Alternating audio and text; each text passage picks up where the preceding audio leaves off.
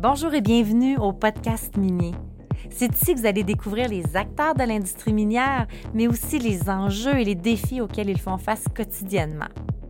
Ce qu'on va découvrir à travers les épisodes, c'est vraiment des hommes et des femmes qui sont passionnés par leur industrie. Je serai votre hôte, Manon Rouillé, fondatrice de Rouillé Stratégie Marketing. Donc, euh, mon invité aujourd'hui au podcast minier, Franck Mariage, associé chez Fasken. Frank, tu pratiques dans le secteur de droit mobilière, les droits des sociétés et droits miniers. Tu as développé une expertise sur les questions d'ordre juridique qui touchent l'industrie minière. Donc, toi et moi, on est pas mal niche dans ce qu'on fait, n'est-ce pas?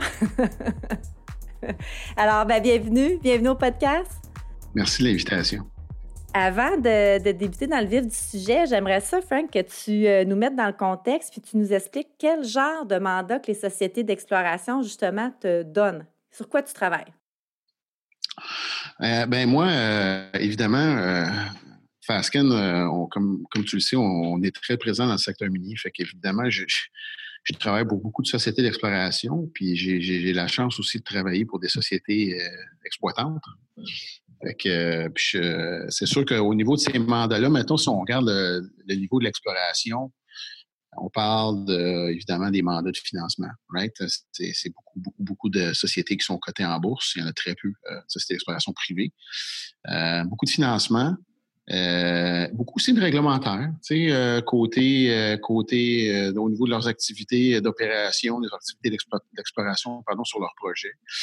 On parle aussi d'acquisition de, projets, des, des, des, options, des, des conventions de co-entreprise. Alors, tout, tout, ce qui touche, tout ce qui est périphérique à, à, l'exploration, à l'exploration minière. Au niveau des compagnies opérantes, les compagnies exploitantes, ben là, c'est sûr que la, la, gamme de services est différente et varie. Euh, mais on, au niveau réglementaire.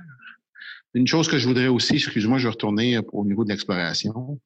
Euh, la composante ESG aussi maintenant est de plus en plus importante, donc euh, environnement, social et, gouvernance. et donc, ce qui nous amène aussi à faire beaucoup de travail pour eux au niveau des Premières Nations, hein, les, les, les ententes avec les communautés. Euh, la composante d'acceptabilité sociale est de plus en plus présente dans l'exploration minière, euh, beaucoup plus qu'elle n'était quand j'ai commencé il y a 20 ans. Alors, euh, c'est un incontournable dans l'industrie. On est engagé avec la communauté, pas juste communauté autochtone, mais la communauté locale aussi où un projet peut être situé. Donc, on est appelé à intervenir avec les, compagnies pour, les aider. Parce qu'il faut pas oublier que si un jour il va y avoir une mine sur le territoire où sont les sociétés d'exploration, ben, ceux qui vont exploiter la mine, c'est pas nécessairement ceux qui l'ont découvert, mm-hmm. qui l'ont découvert, pardon, et puis, mais ils vont payer pour si, si la compagnie, dès que, comme on est, les explorateurs sont promis sur le terrain, ben, ils vont peut-être payer pour les, les, les, les, faux pas que la compagnie pourrait avoir fait. Cette composante-là est de plus en plus présente euh, dans l'industrie et de plus en plus présente au niveau de la pratique. Quand on regarde le contexte sur 12 ans, on voit qu'il y, a, ben, y a un gros pic au niveau de l'exploration de l'industrie minière en 2012, mais il y a quand même deux gros creux, 2009 et 2016. Euh, on s'entend qu'en 2019, même début 2020, les sociétés d'exploration, il y avait de la misère à se faire financer. Donc là, avec la, la crise, la pandémie, avec ce qui se passe, est-ce que selon toi, on va encore vivre en 2020 le creux de 2009, le creux de 2016? Oui. C'est drôle, j'ai beaucoup de discussions ces temps-ci avec beaucoup de gens dans, le secteur. Ce qui se passe en ce moment leur fait beaucoup penser à 2008. Hein? Mais évidemment, à la différence que 2008, c'était financier, tandis que là, c'est l'économie mondiale qui, qui s'est mise sur pause, euh, pour employer l'expression de notre premier ministre, qui s'est mise sur pause pour trois semaines. Euh, en 2008-2009, ça a été de courte durée parce que les prix des matières premières se sont mis à augmenter de façon significative, notamment le prix de l'or. Euh, là, ce qu'on voit en ce moment, euh, c'est drôle à dire parce qu'on s'en était parlé un peu toi et moi avant. 2019 avait été une, année, j'avais qualifié, cela d'une année inégale. C'est-à-dire qu'il y avait, beaucoup d'appétit pour les métaux précieux, pour les, compagnies qui avaient des projets avancés au niveau des métaux précieux, principalement l'or, évidemment. Il y a eu des grosses transactions au niveau fusion-acquisition qui ont eu lieu. Il y avait quand même un certain intérêt pour l'industrie.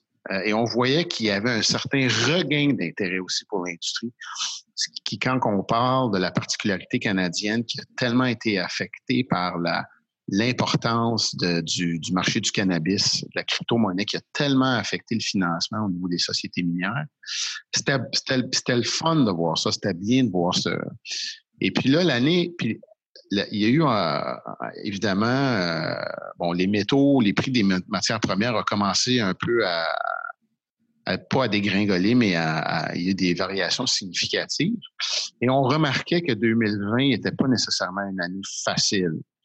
Euh, et puis, euh, les compagnies d'exploration, les juniors, comme on peut voir, ceux qui ont des projets vraiment dans leur premier balbutiement, eux autres, c'est clair qu'en 2019, ça a été, ça a été très, très difficile. Ça n'a pas nécessairement été une bonne année 2019 pour le financement, même s'il y a eu beaucoup d'intérêt pour les, les métaux précieux.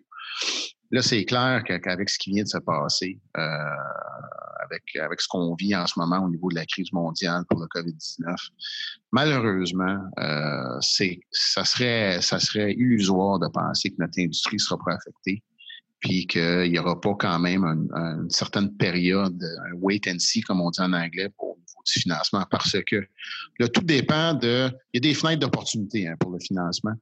Et puis là, on est, bon, on commence, euh, on commence au mois d'avril. Euh, les indications sont, en tout cas, hier, les États-Unis ont annoncé le, le, maintien des mesures de confinement jusqu'au 30 avril. Moi, je pense qu'on s'en va vers ça, nous aussi, sinon un peu plus loin. Est-ce que ça veut dire qu'on reviendra seulement à la normale vers la mi-mai, fin mai, début juin? Là, début juin, euh, d'habitude, c'est presque la fin de l'année scolaire. Les gens commencent à penser aux vacances, à, faire d'autres choses. c'est difficile après ça de faire des financements pendant l'été. Est-ce que ça veut dire qu'on va, nos, sociétés d'exploration vont devoir attendre jusqu'à l'automne avant de pouvoir peut-être espérer se financer? Ça se peut, mais c'est tellement difficile à prévoir en ce moment que ça change je dirais même pas de journée en journée, ça change d'heure en heure avec tout ce qui se passe en ce moment. Je lisais les perspectives économiques mondiales de EDC en lien justement, ils ont refait le rapport en lien avec la crise du euh, coronavirus. Puis on voit vraiment que le cuivre, évidemment, connaît une baisse. L'explication, c'est que c'est à cause de la Chine, évidemment, qu'on connaît une baisse au niveau du cuivre. Mais par contre, qu'est-ce qu'il disait, c'est qu'il y avait une hausse au niveau de l'or, du prix de l'or. Puis, on s'entend qu'avec les taux d'intérêt qui sont à la baisse, ça entraîne peut-être justement la hausse des prix de l'or parce que l'investisseur, qu'est-ce qu'il recherche? C'est des actifs qui ont un bon rendement. Fait que ça serait pas un petit peu euh, la lumière au bout du tunnel, ce bout-là, ou je me trompe? Oui. Écoute, c'est oui, puis c'est comme c'est presque malheureux de dire on a une lumière au bout du tunnel qui est, qui est causée en raison d'une crise mondiale que, que, personne aimerait, que personne aime vivre en ce moment, qu'on aimerait tous être en train de faire d'autres choses. Mais je pense que tu as raison. Euh, moi, j'ai eu beaucoup de discussions avec les clients au cours des derniers jours, puis ils disent toute la même chose à l'émission. C'était une question de temps avant que ça nous rattrape, avant que ça arrive, pour que l'or commence justement à retrouver ses lettres de noblesse.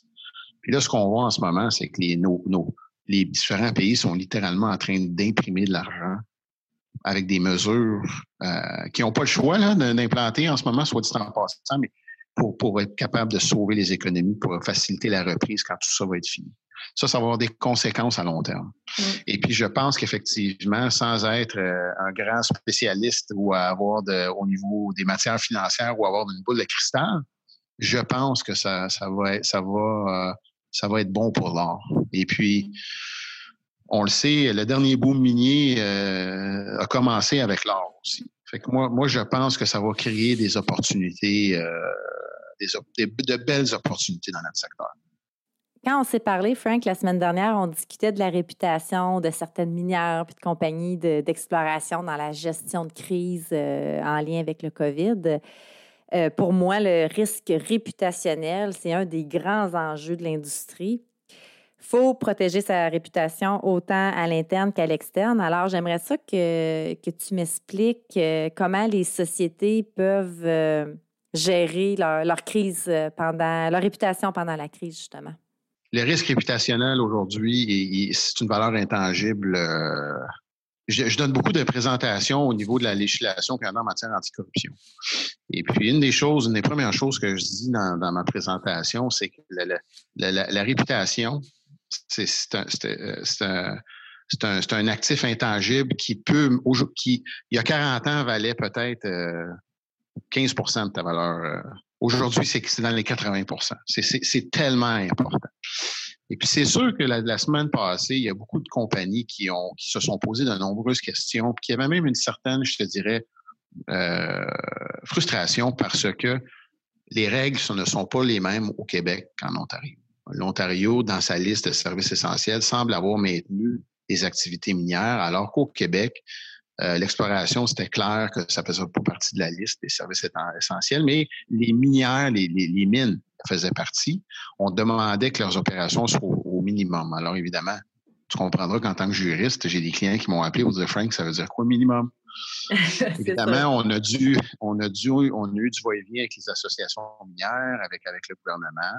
Et pour dire que ça, ça veut dire, ben, gardez vos mines en care and maintenance avec un minimum de personnel pour vous assurer de pouvoir repartir des opérations quand on va lever la suspension.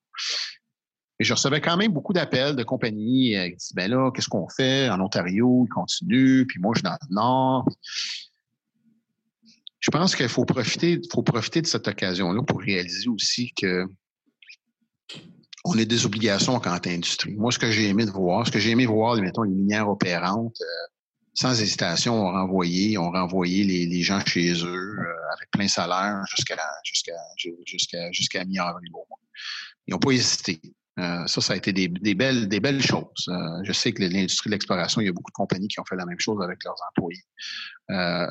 et, je, et, je, reçois des courriels, beaucoup à savoir, quand, hey, on aimerait recommencer, qu'est-ce qu'on fait en Ontario pour continuer? Mais si vous regardez, là, évidemment, je n'ai pas fait de sondage scientifique, je n'ai pas une assiette de, de, compagnie assez pour dire. Mais moi, j'ai vu beaucoup de communiqués de presse de compagnies en Ontario qui ont dit on suspend nos opérations immédiatement.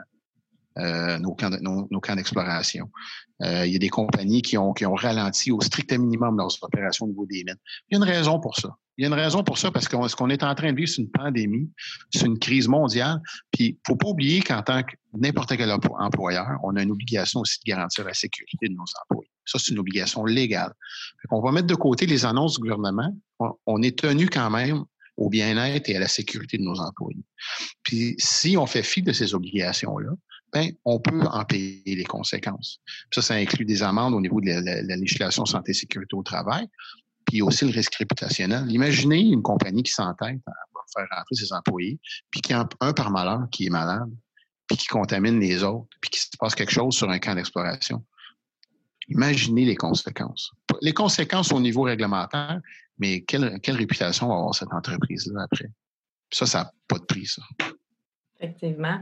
Puis, il euh, faut faire attention, parce que, juste pour finir, là, avant de prendre des décisions comme ça, parce que les risques sont tellement graves, parce qu'il y a une responsabilité aussi personnelle des administrateurs euh, dans, ces matières-là, avant de prendre des décisions comme ça, assurez-vous d'avoir le support de votre conseil d'administration, que ce soit une société publique ou une société privée.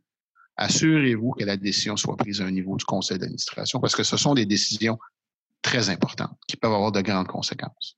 Bon point, effectivement. Le, les, prochaines questions, Frank, sont vraiment d'ordre plus technique. La fille en com euh, ne peut pas répondre à ces questions, mais je sais que toi, Frank, tu vas pouvoir répondre. J'en ai trois. Que se passe-t-il pour le renouvellement des claims? Bon, ça, c'est une très bonne question. Euh, effectivement, j'ai eu beaucoup de questions de mes clients à cet égard-là parce que Bon, vous le savez, là, les claims ont une période de, deux ans euh, et il faut, il faut faire, il faut déposer notre demande de renouvellement 60 jours avant l'expiration, etc. Euh, euh, L'Association d'exploration minière du Québec a envoyé un, courriel à tous ses membres aujourd'hui pour leur dire qu'ils étaient en discussion avec le MERN justement sur cette question-là. Puis je sais qu'il y a une demande, puis qu'il y a une écoute attentive auprès du, du ministre et du ministère de l'Énergie et des Ressources naturelles pour effectivement la, prolongation des, des, euh, des, claims pour, prolonger euh, la date d'expiration des claims. On s'attend à une annonce, euh, évidemment, prochainement. Il faut, faut, comprendre que la date d'expiration des claims, c'est peut-être pas l'item numéro un, c'est la liste des priorités du gouvernement à l'heure actuelle.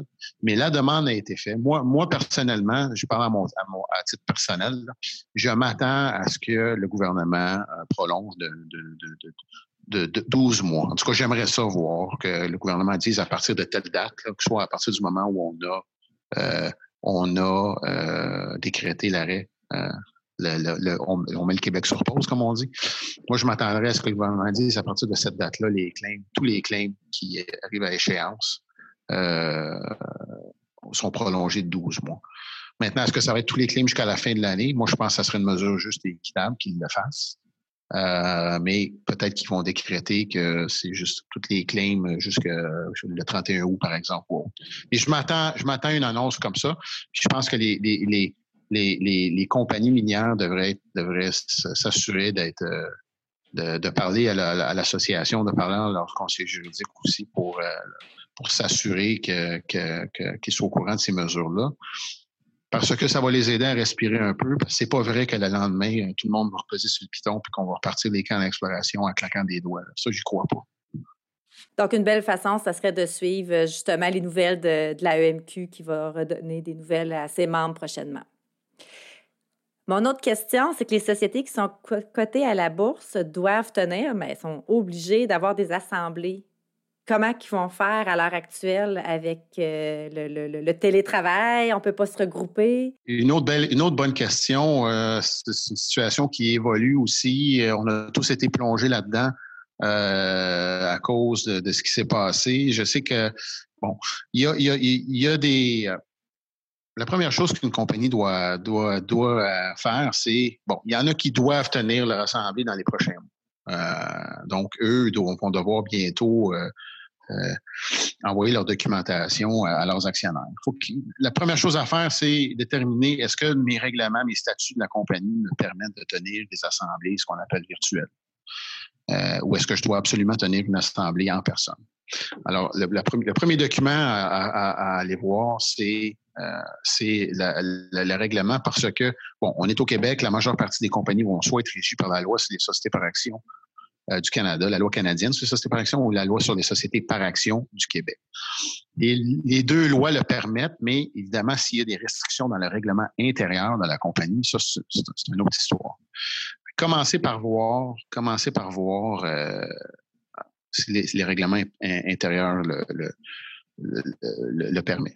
Évidemment, ayez cette discussion-là avec vos conseillers juridiques respectifs qui vont vous aider, qui vont vous guider, parce qu'il y a différents types d'assemblées. Évidemment, euh, moi, je, on, le vit de façon pratico-pratique. Il y a beaucoup de compagnies minières qui vont faire des assemblées où il va peut-être avoir trois ou quatre personnes dans la salle. Fait que ça, le problème est moins criant parce que euh, même si en ce moment on ne peut pas tenir de, telles assemblées, euh, il y a peut-être manière de, le faire. Maintenant, ce qu'on regarde beaucoup, c'est de faire soit des assemblées hybrides ou des assemblées complètement virtuelles. le problème est que, bon, au niveau des assemblées virtuelles, euh, je sais que c'est une, c'est une, une assemblée qui, coûte, qui peut coûter très cher. Euh, je pense, là, euh, qui peut facilement coûter de 15 à 20 000 au niveau de faire une assemblée virtuelle. Et, tu comprendras aussi que ceux qui sont en mesure de fournir le support technique pour ça sont super occupés. Euh, ils ont énormément de demandes, fait que je pense qu'ils sont pris jusqu'à fin juin, début juillet. il y a, alors, les fournisseurs de services sont très occupés. Euh, mais parlez à vos agents de transfert pour voir avec qui ils travaillent s'il y a cette possibilité-là, parce que définitivement, c'est sûr qu'une assemblée virtuelle, complètement virtuelle, c'est euh, sécuritaire. Mais ça coûte, pour une société, pour une junior, dépenser 15 à 20 000 pour ça, ça peut être bon. Il y a ce qu'on appelle l'assemblée hybride. L'assemblée hybride, c'est de dire, bon, ben regarde, on va permettre euh, le, le, le, le, président de l'Assemblée d'être dans la salle, le secrétaire de l'Assemblée dans la salle, euh, peut-être avoir deux actionnaires, mais on va permettre, euh, soit par vidéoconférence ou euh, conférence téléphonique, les gens que les gens puissent, puissent, puissent participer à l'Assemblée.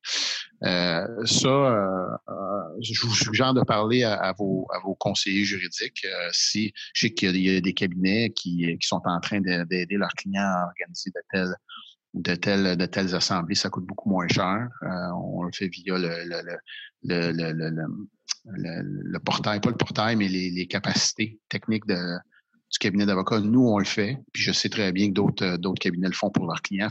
C'est définitivement, je pense, dans les circonstances actuelles, un avenue à regarder euh, pour ne pas aller complètement virtuel si on veut pas, si on veut pas, euh, si on veut pas euh, payer les coûts d'une assemblée complètement virtuelle.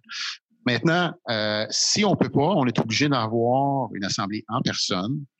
Euh, il faut aussi regarder les critères de la loi. Hein. la loi nous dit on doit avoir, euh, on doit avoir une assemblée dans les 15 mois suivants l'assemblée, l'assemblée précédente. Bon, ça nous donne un peu de, un peu de marge de manœuvre là, pour 15 mois, mais il y a aussi une petite disposition qui est enchâssée dans la loi qui dit que nos états financiers vérifiés, ben, les états financiers qu'on présente à nos actionnaires, ils doivent ils doivent être au plus datés de six mois. Ça, ça veut dire que pour une compagnie qui dont la, fin d'année, c'est le 31 décembre, je ne veux pas être trop technique, mais c'est quand même important. Une compagnie dont la fin d'année, le 31 décembre, techniquement, elle devrait aller devant ses actionnaires au plus tard le 30 juin. Alors, euh, puis là, euh, tu sais, toutes, les, commissions canadiennes, toutes les autorités canadiennes en valeur mobilière et les bourses ont donné ce qu'on appelle des blanket orders. Ils ont émis des, bulletins qui dispensent euh, leurs émetteurs de l'obligation de respecter certains délais, euh, notamment la publication d'états financiers, des, des, certains, certains, certains euh, dispenses au niveau de la tenue d'assemblée d'actionnaires. Ça, c'est tout beau. On est bien content de ça, mais il en demeure pas moins que ça n'existe pas au niveau de la loi. Par exemple, la loi canadienne, c'est ça, c'était par action. Ben, les délais sont les délais. Puis il n'y a pas de dispense qui s'applique le monde qui était régi en vertu de la loi.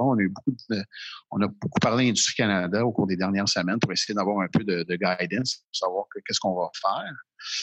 Malheureusement, la loi est là. Puis si on veut, euh, si on veut déroger à ça, ben il va peut-être falloir aller devant les tribunaux. Fait que c'est pas une avenue qui est. ça aussi, ça coûte des sous. Fait que, essayez de voir avec vos conseils juridiques. Faites pas, faites pas cette analyse-là tout seul. je vous le recommande. ça vaut le peine, la peine d'appeler votre conseiller juridique. Et regardez ça avec lui. C'est sûr qu'il en discute à l'interne. Il va pouvoir savoir qu'il a avec ses autres collègues, parce que tous les cabinets d'avocats sont en train de regarder cette question-là. Asseyez-vous avec votre avocat, regardez qu'est-ce que vous pouvez faire dans les circonstances. On est-tu capable de la prolonger? On est-tu capable de la faire plus tard? Si oui, on, est, la fait en personne, bon, ben, on a pu à se poser la question. Est-ce qu'on doit la tenir bientôt? Si la réponse est oui, on peut-tu la faire électroniquement ou virtuel? Si la réponse est oui, bien là, on choisit, on choisit différents scénarios en fonction de ce qu'on est, prêt à faire. Parfait. Ma prochaine euh, question, Frank, les gens vont sûrement rire de ma question, mais c'est pas tout le monde qui écoute, qui connaît tout du côté juridique et euh, légal des compagnies euh, publiques. Mais ce que j'ai lu, c'est que les compagnies ont un délai pour dépenser les fonds qui viennent des accréditives j'aimerais qu'on m'explique qu'est-ce que cette phrase veut dire. Mais la deuxième question, c'est euh, est-ce que les sociétés vont avoir une prolongation à ce niveau-là? C'est pas une question stupide. Euh, et puis, euh, c'est une question très pertinente. alors, bon, une action accréditive, qu'est-ce que c'est? Une action accréditive, c'est une action qui a un caractère, on va dire, fiscal, qui est accompagnée de déductions fiscales parce que bon, à proprement parler, une société d'exploration va émettre pour se financer des actions. Plus souvent qu'autrement, ce sont des actions ordinaires, des actions ordinaires comportant droit de vote qui font en sorte qu'on est actionnaire de la société avec droit de vote. La loi permet que cette action-là soit accompagnée de certaines caractéristiques fiscales, ce qu'on appelle les actions accréditives. Une action accréditive, c'est, par exemple, je, tu, euh, je lève 1000 dollars auprès d'un investisseur A le 1000 dollars, en échange du 1000 dollars, je lui émets des actions accréditées, des actions ordinaires accréditées. Le 1000 dollars, je dois le prendre et je dois dépenser en ce qu'on appelle des frais d'exploration au Canada, des FEC dans le jargon. Bon, c'est du travail d'exploration. C'est de l'exploration. Je, je, vais m'en tenir à ça parce que je ne veux pas être trop technique. Mais grosso modo, c'est du travail, c'est des activités d'exploration. Bon. Normalement, quand moi, Société d'exploration, je fais ce genre de travaux-là, de travail-là, pardon, j'ai le droit à une déduction, j'ai le droit à des crédits d'impôt que le gouvernement me donne. Mais en, émettant une, action accréditive, je renonce à ces attributs fiscaux-là, à ces déductions fiscales-là, en faveur de mon investisseur. OK? Bon, la question étant, si j'ai levé si j'ai émis des actions accréditives en 2019, en vertu de la loi, j'ai une obligation d'avoir dépensé l'argent que j'ai levé en 2019, donc le 1000 dollars dont je vous ai parlé auprès de l'investisseur A. Je dois impérativement avoir dépensé ce 1000 dollars avant le 31 décembre 2020. OK? Donc, dans, dans, si au niveau de, bon, j'ai émis des actions accrédités en 2019 pour 1000 La saison des impôts arrive. J'ai déposé une renonciation en faveur de cet investisseur et je lui ai envoyé des reçus d'impôts pour qu'il puisse joindre ça à son, à son rapport d'impôt et pour qu'il puisse bénéficier des déductions fiscales. Donc, la déduction fiscale euh, s'applique pour 2019, mais la loi, avec certaines modalités dont je, dont je te fais grâce pour ne pas être trop technique, me permet jusqu'au 31 décembre de l'année suivante de, dépenser l'argent. Donc, cet argent-là, je dois impérativement la dépenser avant la fin de l'année prochaine. Et là, avec tout ce qui se passe. Avec l'arrêt complet. Les compagnies se posent. Les compagnies se posent la question, oui, mais comment est-ce que je vais faire? Parce que, sais, euh, si j'étais en campagne de forage à Beijing, puis que j'étais obligé d'arrêter ma campagne de forage, puis que je peux seulement commencer mes activités en, été, puis qu'on sait, la, la, Bay James en été, c'est le Grand Nord, c'est un, un, grand milieu humide. Hein, c'est difficile de forer. Mais qu'est-ce qui va se passer, moi, si je ne peux pas faire mes campagnes d'exploration et dépenser mon argent? Puis, en temps normal, une compagnie qui ne dépense pas son argent avant le délai prescrit par la loi, ben, il va avoir un avis de cotisation qui va être envoyé à ses investisseurs. Ces investisseurs vont se faire cotiser. C'est pas, pas vraiment le fun c'est pour l'investisseur qui reçoit cet avis de cotisation-là. Ou pour la compagnie, je dirais, ça ne fait pas une très, très bonne réputation. Donc, il y a quand même cette inquiétude à savoir qu'est-ce qui va se passer avec nos argent, notre argent créditif? Bien, encore une fois, un peu comme la, discussion au niveau des, des, des claims miniers, je sais très bien que l'Association d'exploration minière du Québec, puis le, le, PIDAC aussi, toute, l'industrie a, déposé, les demandes ont été faites auprès du, ministre, du ministre des Finances du Québec du ministre des Finances du gouvernement fédéral, justement pour prolonger la date pour qu'on puisse dépenser. Fait que la demande a été faite. Euh, on a vu la panoplie de mesures fiscales qui ont été annoncées par les gouvernements respectifs. Euh, moi, je m'attends à ce que ça. En tout cas, je m'attends, je, suis positif. Moi, je vois, je pense que le gouvernement va. Ça serait juste normal. Euh, je pense pas que c'est. Je dirais pas que c'est à coup nul pour le gouvernement, mais franchement, ça serait un bon signal d'encouragement à l'industrie en disant regardez, on vous donne une période de grâce, là. on prolonge d'un an. Euh, pour pas qu'il y ait une pénalité, pour pas qu'il y ait une pénalité pour que vous puissiez dépenser l'argent. Ça va donner un peu un coup de pouce à l'industrie parce que, comme je disais tantôt, je suis loin d'être convaincu que les gens vont tout simplement reposer sur le piton le lendemain euh, que le premier ministre va lever l'interdiction puis que les camps d'exploration vont se remettre comme c'était avant que tout le monde rentre chez soi. C'est certain qu'on ne sait pas quand est-ce que la crise va terminer, quand est-ce qu'on va pouvoir recommencer à travailler, euh, mais il faut penser immédiatement aujourd'hui à un plan de relance. Qu'est-ce que tu vois, Frank, que les sociétés d'exploration et les mines peuvent faire dès aujourd'hui comme plan de relance? Écoute, tu as, utilisé le mot plan de relance. oui, il faut un plan de relance, mais je pense que ça prend un plan tout court. Euh, un plan de, je ne vais pas utiliser le mot contingence parce que euh, ça a une connotation négative, mais je pense qu'il faut prévoir un certain nombre de choses.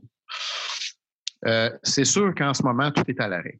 Euh, et quand on va repartir, quand le premier ministre va, lever la suspension, je t'en ai dit, comme je t'expliquais dans, en réponse à une autre de tes questions, moi, je ne pense pas que ça va repartir tout simplement comme si de rien n'était. Ça prend du temps à remobiliser des camps, renvoyer le personnel là-bas.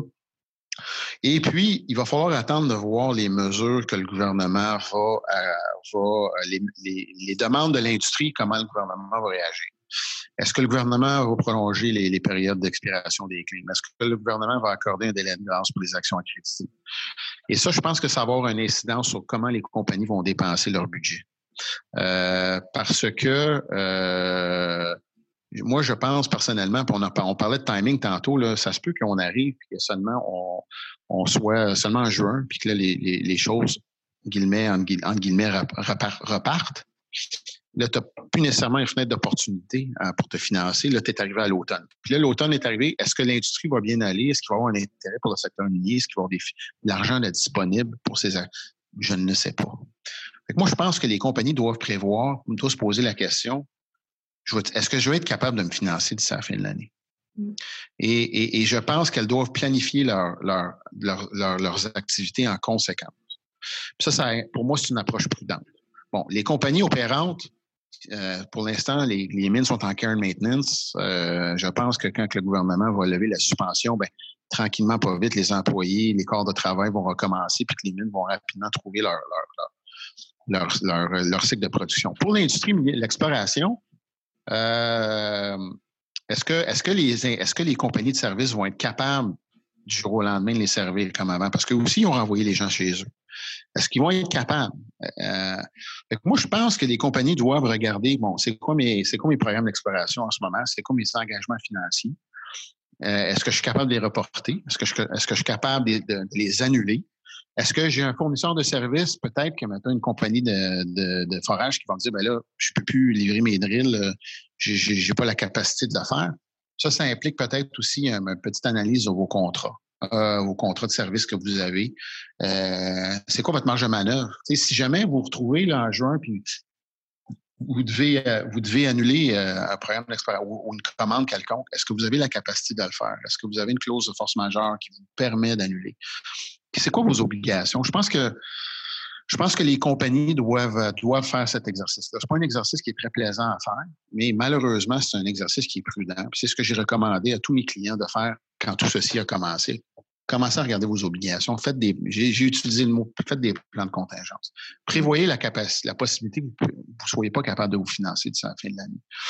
Et puis, et puis planifiez vos activités en conséquence. C'est sûr que là, si les compagnies ne sont pas obligées de, dépenser des milliers de dollars en frais de renouvellement de claim, ça, ça va leur donner un peu d'air pour respirer. S'ils ne sont pas obligés d'aller dépenser leur, l'argent créditif dans l'immédiat, ben, moi, je pense que les compagnies vont dire OK, on va faire des choses intelligemment, puis on risque de répartir nos, campagnes d'exploration sur une plus longue période maintenant que le gouvernement nous a donné ça. Fait qu'il va falloir qu'ils fassent ces exercices-là avec, avec, leur conseil d'administration, regarder leurs contrats, c'est quoi leurs obligations, euh, puis qu'est-ce qu'ils sont capables de faire, de qu'est-ce qu'ils doivent faire immédiatement, puis qu'est-ce qu'ils sont capables de repousser.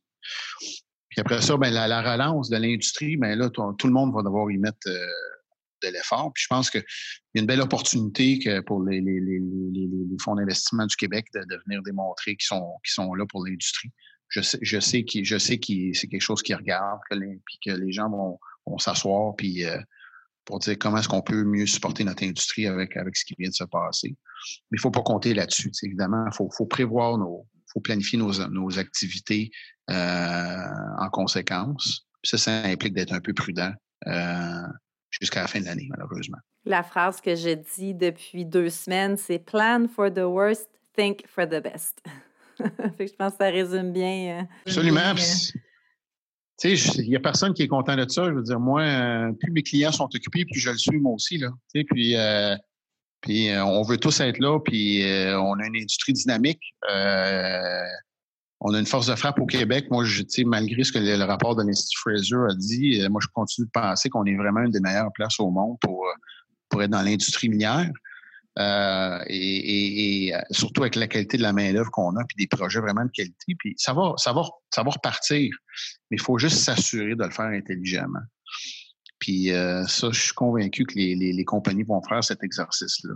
Puis euh, on est certainement, tous les conseillers, tant, les conseillers en communication, les conseillers d'affaires, les conseillers juridiques, les comptables, tout le monde est là justement pour aider ces compagnies-là à bien planifier leurs choses pour, euh, pour, assurer, euh, pour assurer la pérennité de notre industrie. Je veux juste repartir sur ce que tu as dit, le, comment que le Québec, selon toi, se situe justement, parce que on a bien, jusqu'à aujourd'hui, tu sais, on ne le sait pas encore, mais jusqu'à aujourd'hui, on gère très bien la crise comparé à d'autres pays.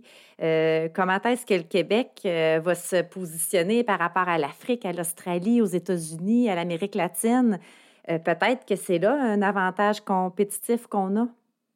Oui, peut-être. C'est sûr que le Québec, sur l'échiquier mondial, on est un joueur assez marginal au niveau de l'industrie minière, mais, mais on a des, on a des, on a, moi je le dis toujours, euh, tu sais, je veux pas dans ma pratique, je suis amené à voyager beaucoup à différents projets un petit peu partout dans le monde. Puis ce que je dis souvent, au Québec, on a, on a vraiment quelque chose, on a un écosystème qui n'existe pas beaucoup, qui n'existe qui est presque inexistant ailleurs on a euh, des gens très sophistiqués qui connaissent bien l'industrie. On a une qualité de main-d'œuvre et un savoir qui, pour moi, n'a pas de précédent, n'a pas d'égal au niveau de l'industrie. Euh, on, a, on a un potentiel minier incroyable au Québec. Et en plus, on a quelque chose qu'aucune autre juridiction n'a. on a, on a le support de fonds institutionnels québécois qui supportent bon an, mal l'industrie mm. minière, avec le Fonds de solidarité, avec Ressources Québec, avec la Caisse de dépôt, avec SIDEX. Ça, ça, ça, n'existe pas ailleurs. On fait l'envie du monde pour cet écosystème. D'ailleurs, j'invite le monde, le, le fonds de la FTQ, Danny Pelletier, euh, j'ai fait une entrevue avec lui au podcast Mini, fait que j'inviterai les gens à aller écouter euh, cette entrevue-là parce qu'il en parle. C'est une excellente entrevue d'ailleurs, très bonne entrevue. Fait qu'on a cette chance-là. Moi, je pense qu'on a toutes les bases pour, pour assurer une relance euh, rapide, je l'espère, de, de, notre industrie quand que, quand on va enlever le, piton pause puis qu'on va peser sur le piton play. Plusieurs des questions abordées, Frank, je pense que autant toi, Fasken, vous pouvez aider les sociétés. Alors, euh, les gens qui écoutent, qui ont besoin d'aide à certains niveaux euh, juridiques, euh, acceptabilité et tout, comment est-ce qu'on peut te rejoindre?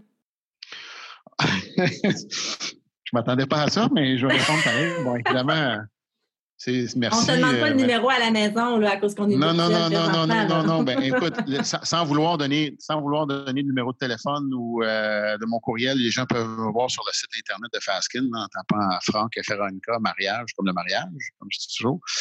Et puis, me trouver, ça va me faire plaisir. Euh, ça va me faire plaisir de répondre à vos questions parce qu'il y en a beaucoup. Beaucoup de gens se posent beaucoup de questions ces temps-ci, puis les réponses sont pas nécessairement évidentes. Hein, on, on, vit tout pour la première fois ce qui nous arrive. Alors, euh, nous aussi, on est en train de, réfléchir à ça. Et puis, euh, ça va me faire plaisir de, prendre votre appel et puis d'essayer de vous aider dans, les nombreux questionnements que vous avez. Bien, merci beaucoup, Frank, d'avoir pris le temps de venir euh, répondre à mes nombreuses questions sur le podcast Mini. Merci de ton invitation. Euh, j'en profite pour te dire de prendre soin de toi. Euh, tous ceux qui nous écoutent aussi, prenez soin de vous. Euh, la santé, c'est ce qui est le plus, plus, précieux. Et puis, au plaisir de se revoir quand tout ça sera fini. Effectivement. Merci, Frank.